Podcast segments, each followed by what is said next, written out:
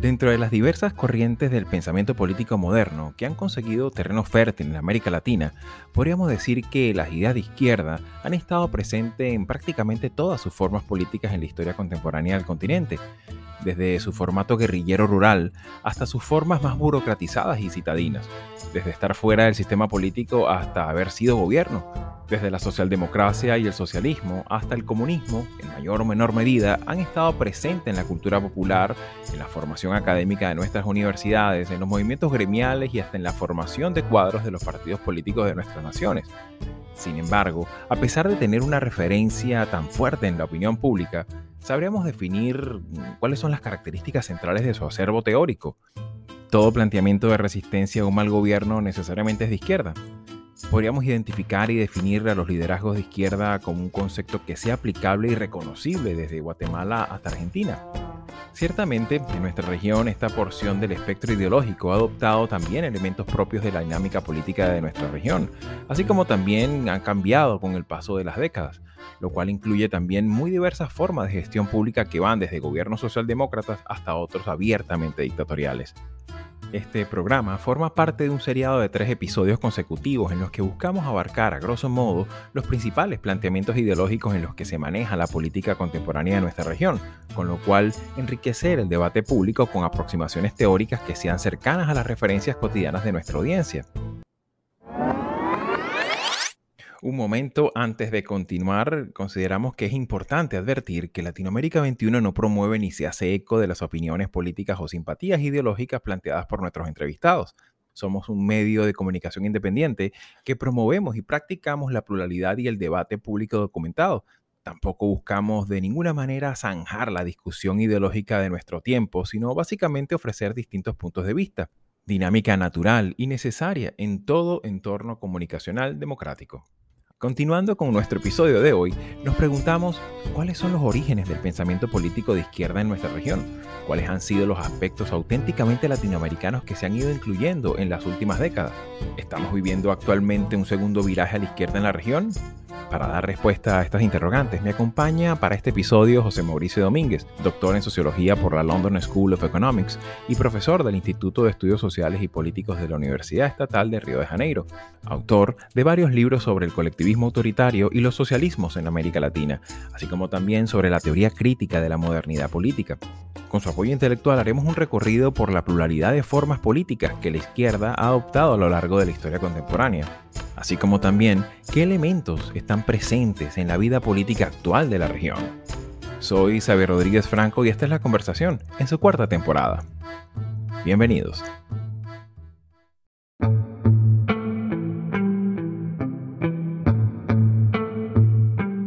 Bien amigos, me acompaña del otro lado de la línea José Mauricio Domínguez, con quien vamos a conversar sobre las izquierdas en América Latina. Bienvenido a tu casa, Latinoamérica 21. Muchas gracias Javier por la invitación, es un gusto estar acá con ustedes.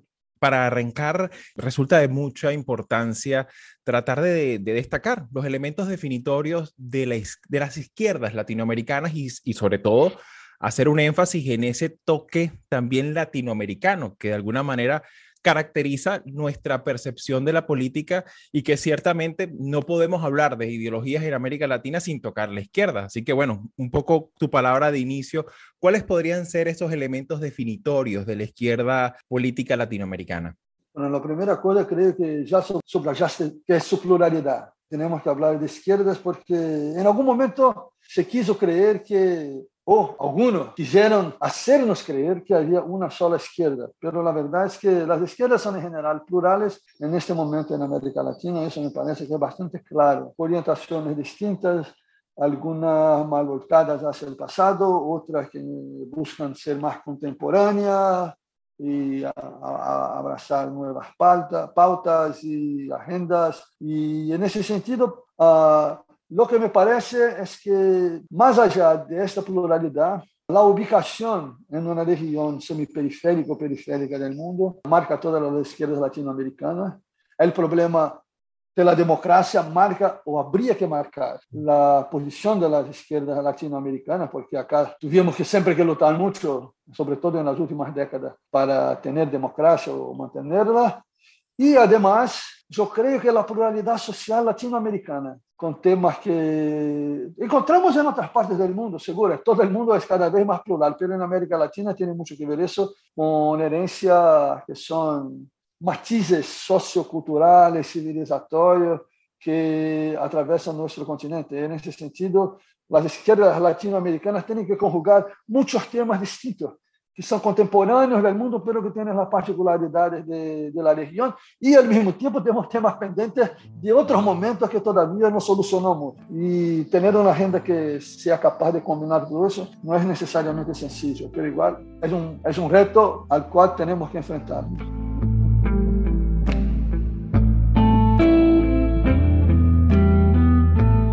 Claro, ciertamente convengamos que en un momento determinado de nuestra historia política contemporánea en América Latina, a mediados del siglo XX, lo habitual era ver a la izquierda o a los actores políticos de izquierda más, más dominantes o más, más visibles en la, en la, escena pública fuera del Estado, al margen de, de la dinámica político-partidaria, por llamarlo de alguna manera. Sin embargo, en el siglo XXI vemos que ya no tan solo forman parte de la sociología electoral, de la oferta electoral formal, sino también han sido ya gobiernos en muchos casos, ¿no? en muchos países. Estamos viendo que ya no hablamos de un solo giro a la izquierda, ya hablamos, ya estamos incluso por lo que muchos consideran un segundo giro a la izquierda en el siglo XXI. Sin embargo, eh, a tu modo de ver, hace un rato mencionabas los elementos históricos de aquella izquierda gremialista, obrera, que hablaba de la, de la reforma agraria, que hablaba del tema de la distribución de la tierra, la centro, e, e, el famoso concepto centro-periferia que era tan usado en los 60, en los 70, la ya famosa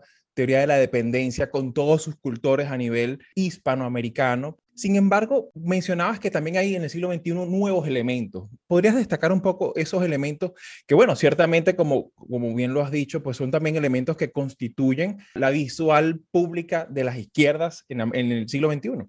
Hay un tema que todavía uh, negativamente no se superó, otro que positivamente hay que superar. Negativamente, quiero referirme a, a la herencia del leninismo y del estalinismo, una visión muy instrumental de la democracia, de las partidocracias que tiene que ver con el control del poder, siempre con la justificación de que están haciendo las cosas por el pueblo, pero de hecho muchas veces las hacen por ellos mismos. Eso es un tema que todavía no está bien solucionado en América Latina.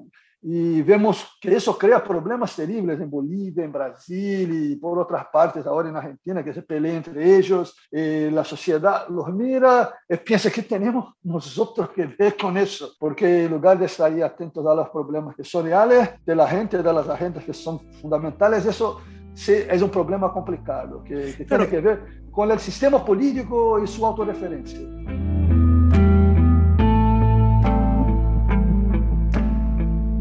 Creo que ahí has dado un elemento muy interesante, porque precisamente creo que también juega mucho el tema de las ofertas electoral, ¿no? Muchas veces la, la, propuesta que se hace a veces lleva unos niveles de maximalismo tan grande que evidentemente uno piensa, bueno, el Estado podría realmente solucionar un, un problema que en cuatro años o en cinco años que dure un mandato, ¿no? Entonces, claro, es normal que existe ese contraste con la realidad, ¿no es cierto? Esse é outro tema que creio que essa era uma vantagem da terceira internacional, dessa cultura de esquerda comunista. Tinham visões estratégicas que eram capazes de ter projetos de larguíssimo prazo, mas sabiam combinar isso com projetos de mais curto e mediano prazo. Isso creio que é uma coisa que para a esquerda mundial, na América Latina em particular, é algo que podemos recuperar e deveríamos recuperar, porque há muitas coisas terríveis na herência da terceira internacional, mas esse elemento é interesante, que uno pueda tener una agenda de larguísimo plazo, pero modularla según las conjunturas y las alianzas que se tienen que hacer en determinados momentos, es saber cuáles son los retos de este momento particular que cada uno tiene que, que transitar. Eso, ahí teníamos un tema que es importante, creo, para reflexionar.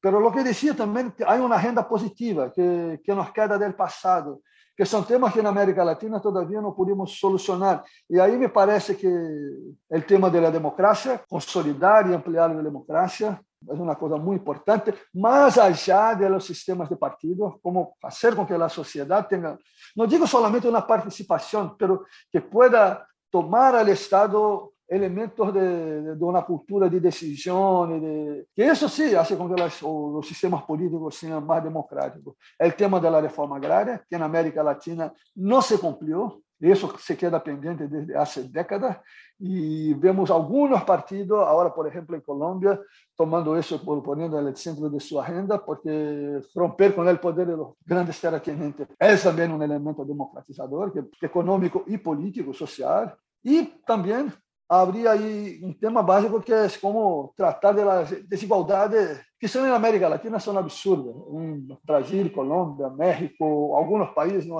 no son tan profundas, pero en general son muy profundas en toda América Latina. Esos son retos que nos quedan del pasado. Más allá de eso, tenemos retos que son contemporáneos, que tienen que ver con la pluralidad social, con los movimientos de las mujeres, ah, con otras maneras de pensar el desarrollo conjugadas con el tema de, de, la, de la, tema ambiental, de, cambio climático. Ahí que hay una agenda bastante compleja que, que necesitamos uh, conjugar hacer frente de una manera creativa. Eso me parece que es muy importante. Hay que reinventar las agendas y las maneras de tratarlas.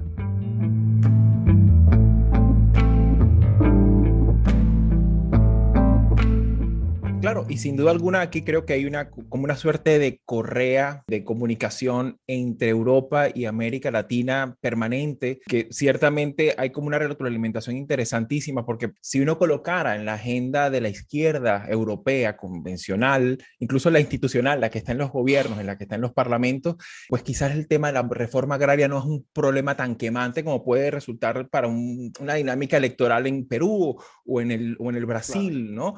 O sea, y son cosas que, que, de alguna manera pues van como retroalimentándose, ¿no? Sin embargo, me gustaría un poco ese, ese elemento que acabas de mencionar con respecto a lo latinoamericano, ¿no? Habías, comentamos un poco ese elemento medioambiental, convengamos que buena parte también de nuestra, de nuestra vida política se desarrolla en el mundo rural que es un mundo rural mucho más grande que lo que puede existir en, en otras democracias occidentales y que eso marca un, un elemento importante, ¿no? Definitorio a la hora de, de armar una oferta electoral, ¿no? ¿Qué otros elementos, además del medioambiental, además de estos asuntos que tienen que ver con la identidad de género, con, con esta izquierda identitarista característica de nuestro tiempo, ¿qué elementos estrictamente latinoamericanos tú, tú destacarías en este momento, En América Latina, creio que o tema da democracia é muito central. Foi central e teve uma repercussão global muito forte. Se tomamos, por exemplo, a derrota de, de Chile em 73 com Salvador Allende, a interpretação da esquerda europeia sobre o valor da democracia como algo universal por el Partido Comunista Italiano tem muito que ver com a experiência chilena. Aí a necessidade de ter uma base uh, democrática muito ampliada para poder fazer uma transição hacia o socialismo.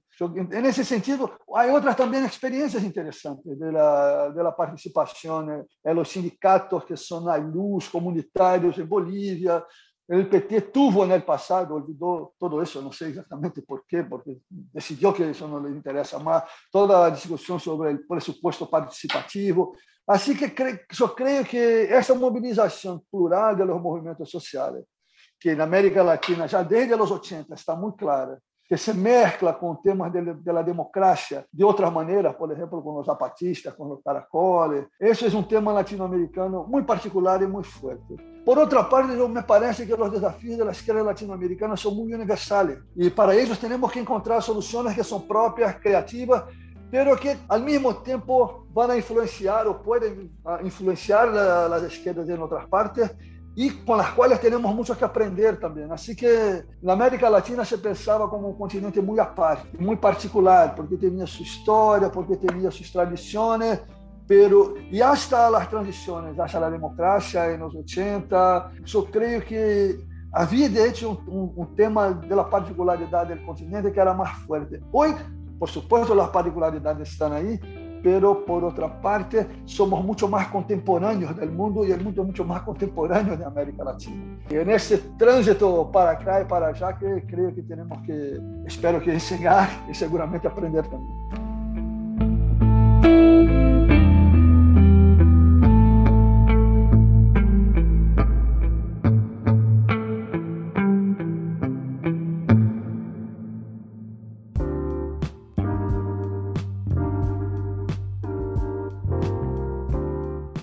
Latinoamérica 21 es un medio independiente y plural comprometido con la democracia y la libertad de expresión, que produce textos de análisis y opinión escritos por expertos sobre temas políticos, económicos y sociales de América Latina. Nuestra red está conformada por más de 150 columnistas latinoamericanos o latinoamericanistas de más de 20 países provenientes de diversas disciplinas que regularmente colaboran con sus textos. El contenido de Latinoamérica 21 es publicado en nuestra web en español, portugués e inglés y en diferentes secciones de una red que incluye a 16 de los principales periódicos de la región.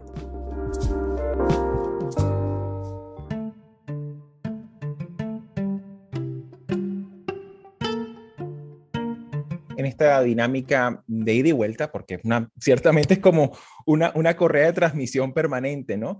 Pero ciertamente me gustaría un poco eh, un comentario a este respecto, José Mauricio, porque decíamos hace, hace escasos minutos que la izquierda en América Latina también fue gobierno. En el gobierno hubo importantes avances en materia de políticas públicas, en materia eh, constitucional, se hicieron importantes instituciones, importantes avances, que muchas veces comunicacionalmente se llaman como conquistas populares, pero en el fondo dependían exclusivamente de un Estado, de una recaudación impositiva estatal que fluctuaba con los precios de los commodities. Claro. Y eso nos hizo también de alguna manera muy dependientes del Estado, ¿no? Sin embargo, se lograron cosas importantes en materia legal, en materia también de enriquecer el debate público. La oferta electoral de alguna manera ofrecía nuevas expectativas, nuevas, nuevas alternativas. Sin embargo, también cayó una cara oculta, una cara muy amarga de la izquierda de, deteriorar en algunos casos la democracia de forma muy, muy grave, como el caso de Nicaragua, el caso de Cuba, el caso de, Venezuela,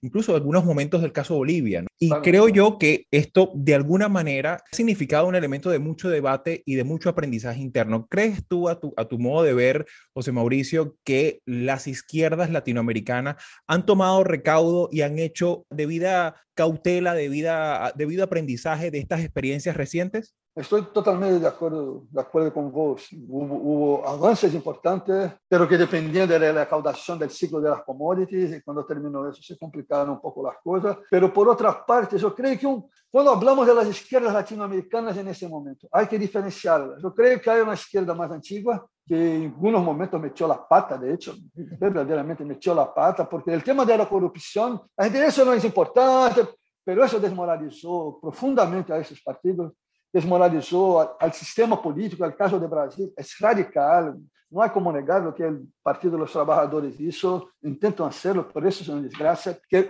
pero no pueden reconocer porque son todavía los mismos agentes políticos. Así que reconocer lo que Evo Morales hizo en Bolivia con la, de respeto a la Constitución, al plebiscito, claro, iba a terminar en una crisis y la derecha la iba a aprovechar. Ahora se pelea con Arce porque quiere voltar al poder de todas las maneras. Son tipos muy personalistas en ese sentido y eso tiene que ver también con los grupos que se cuelgan alrededor de ellos y quieren trabajo, quieren todas las prebendas que el Estado puede ofrecer. Tenemos que ser realistas y hablar de las cosas como son, ¿no?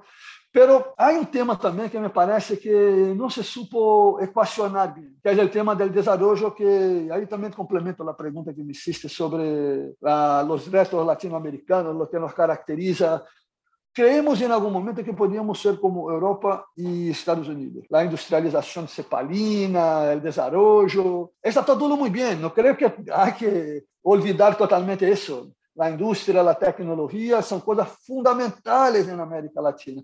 Mas, por supuesto, com a divisão internacional de trabalho hoje, com China, com a potência industrial que é, Ásia, Vietnã, tudo isso, a competência é muito difícil. Assim que este projeto de desenvolvimento tradicional me parece impossível de, de, recuperar. O Brasil lo intentou de alguma maneira, pero não saiu bem. Por outra parte, a ideia é simplesmente que agora vamos viver é bem viver, que agora em Colômbia é, é viver sabroso. Isso, por outra parte, também não, não responde às demandas da população. Temos que criar riqueza, temos que desenvolvernos, criar políticas sociais que sejam consistentes, isso requer plata, Assim que o grande reto, me parece, aí, é inventar uma maneira de desenvolvimento que tenha que ver não com o passado, mas com o futuro. O que hacemos com uma combinação, uma mescla entre elementos do conhecimento popular y avances fundamentales en ciencia y tecnología. Eso me parece crucial. En Brasil, puedo dar el ejemplo, no conozco también otros lugares, pero la cooperación entre Brasil y otros países sería muy importante, porque Brasil es el país en América Latina que tiene el sistema de ciencia y tecnología, en medio de lo que está haciendo Bolsonaro, más consolidado. Pero, por ejemplo, la Amazonía brasileña, se puede explotar la Amazonía, pensar que es un lugar que no se puede tocar, es una idea que no tiene sentido, pero se puede hacerlo, como se dice en Brasil, con la floresta de pie, e aproveitar todo o que tem para oferecer, com tecnologias avançadas, mas também aproveitando o conhecimento local. Que aí temos uma, uma, uma coisa que seria interessante, isso se pode fazer por, por toda a América Latina. Ou, por exemplo, em Brasil, temos, de novo, temos o Sistema Único de Saúde, que pode servir também como base para o desenvolvimento da indústria farmacêutica de medicamento de alta tecnologia. Cuba pode contribuir com isso, em meio dos problemas democráticos em Cuba. Há que engarrar a Argentina, que também tem um sistema de ciência e tecnologia importante. Uma nova integração latino-americana me parece que tinha que ter este tipo de tema em seu centro. Não somente a ideia que agora vamos fazer obras com as, as empreiteiras brasileiras, que a desgraça sabemos que foi com a corrupção, como foi com a corrupção. Podemos pensar outras coisas mais avançadas que sean ahí un sendero novedoso, que, que nos ponga de hecho en el siglo, en el centro del siglo XXI, una transición agroecológica, una, una transición energética, una transición de ciencia y tecnología, sin dejar de cuidar, combinar eso con los elementos que se pueden encontrar en términos de, de conocimiento local. Porque aí haveria que. Por isso também as ciências sociais são importantes, não é somente um tema de ciência e tecnologia, claro. que saber como aproveitar as mobilizações locais. E os científicos da natureza em geral não têm tanta claridade sobre isso como os científicos sociais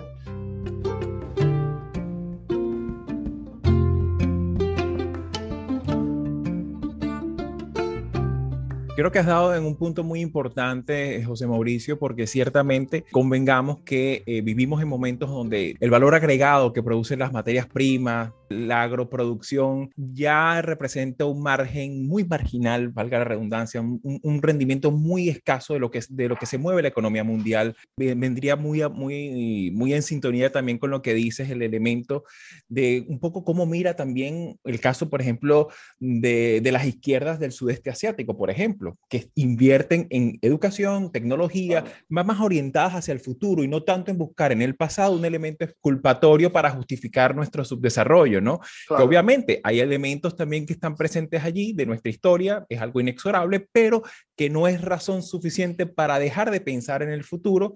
Y sobre todo hay un elemento importante que son eh, izquierdas también que no están peleadas con el libre mercado, que no, están, que no estigmatizan el, el intercambio justo y que sobre todo también buscan la manera de ver al empresario, que obviamente puede tener discrepancias con el gobierno, pero es también un, ciudadano, y es un ciudadano que no lo, no lo voy a espantar, no lo voy a criminalizar, ni le voy a, voy a tratar de, de atosigarlo o, de agobiarlo a impuestos, ¿no? Y claro, creo que eso es un elemento también interesante. No sé, quizás tú tengas un poco más visión sobre esto, ¿no? Pero a tu modo de ver, ¿qué elementos orientados, sobre todo de cara al futuro, podrías destacar en esta, en esta nueva ola de, de, de liderazgos de izquierda en la región?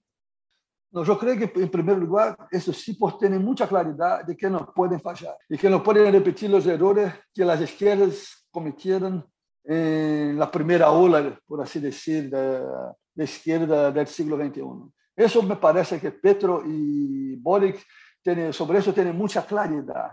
Aunque con García Linera de asesor de Boric, a veces me preocupa un poco. porque cometió esos errores en Bolivia. Yo nunca escuché que de, de decir que, que, cometieron errores. Pero de manera general creo que esa nueva izquierda chilena, colombiana, tal vez incluso en Bolivia, porque el MAS está muy dividido. Uh, en ese sentido, el, el Ecuador, hay, hay, cosas que las cosas se mueven, así que me parece que hay novedades, sobre todo desde el punto de vista de, del cuidado con las instituciones democráticas. Por ahí creo que vamos bien.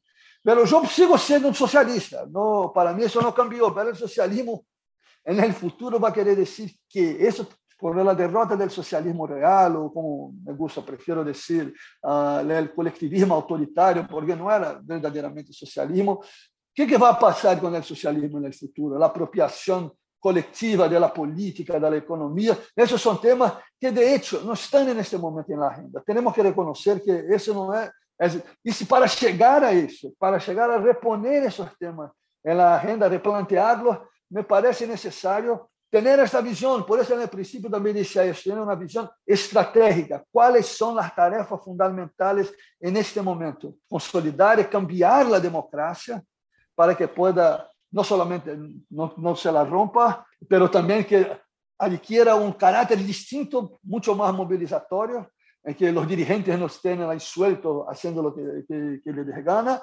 pero también ahí mencionaste el tema del desarrollo, que podamos inventar un desarrollo que, claro, el mercado va a ser central, con un Estado que tiene que invertir, pero que tiene que invertir, me parece, fundamentalmente en este momento, en exactamente en crear cosas novedosas con la ciencia y la tecnología. Algunos países tienen más problemas para hacerlo, pero no me parece que sea así también tan, tan imposible, ¿no? Si, por ejemplo, no sé qué va a hacer Pedro, pero se crea una agencia de desarrollo de la Amazonía colombiana que va a se preocupar en cómo utilizar la Amazonía, pero de una manera creativa, como lo puede hacer en otros lugares también. En Brasil sería seguramente una idea que me parece decisiva, ser una agencia de desarrollo que incorporara y que después se pudiera combinar por toda América Latina. Cosas de ese tipo, que, que son novedosas, incluyen el ciudadano, incluyen los, los empresarios, porque, por supuesto, imaginar um socialismo que vai ser todo estatal já não tem sentido, mas um Estado que seja moderno, que seja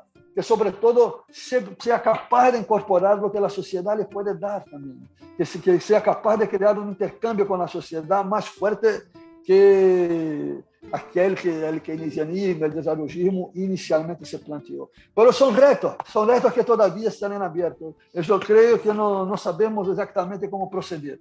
Há que fazer experiências pero hay que hacerla. No se puede pensar quedarse ahí colgado del pasado porque ahí no vamos a ninguna parte. Ni tampoco quedarse esperando a vivir del presupuesto público para siempre, ¿no? Sí, claro, no se puede. porque también vemos que, se acaba, también el presupuesto público se sí, acaba. claro, claro. Hay que crear riqueza, permitir que la sociedad se movilice. ¿no? Así es. José Mauricio, un placer. Esta es tu casa. Muchísimas gracias por tu tiempo, por tus conocimientos. Y bueno, por, precisamente por la importancia de este tema, espero que sea la primera de varios, de varios encuentros. Así que bueno, muchísimas gracias una vez más. Sí, muchas gracias y hasta luego. Nos encontramos en algún otro momento.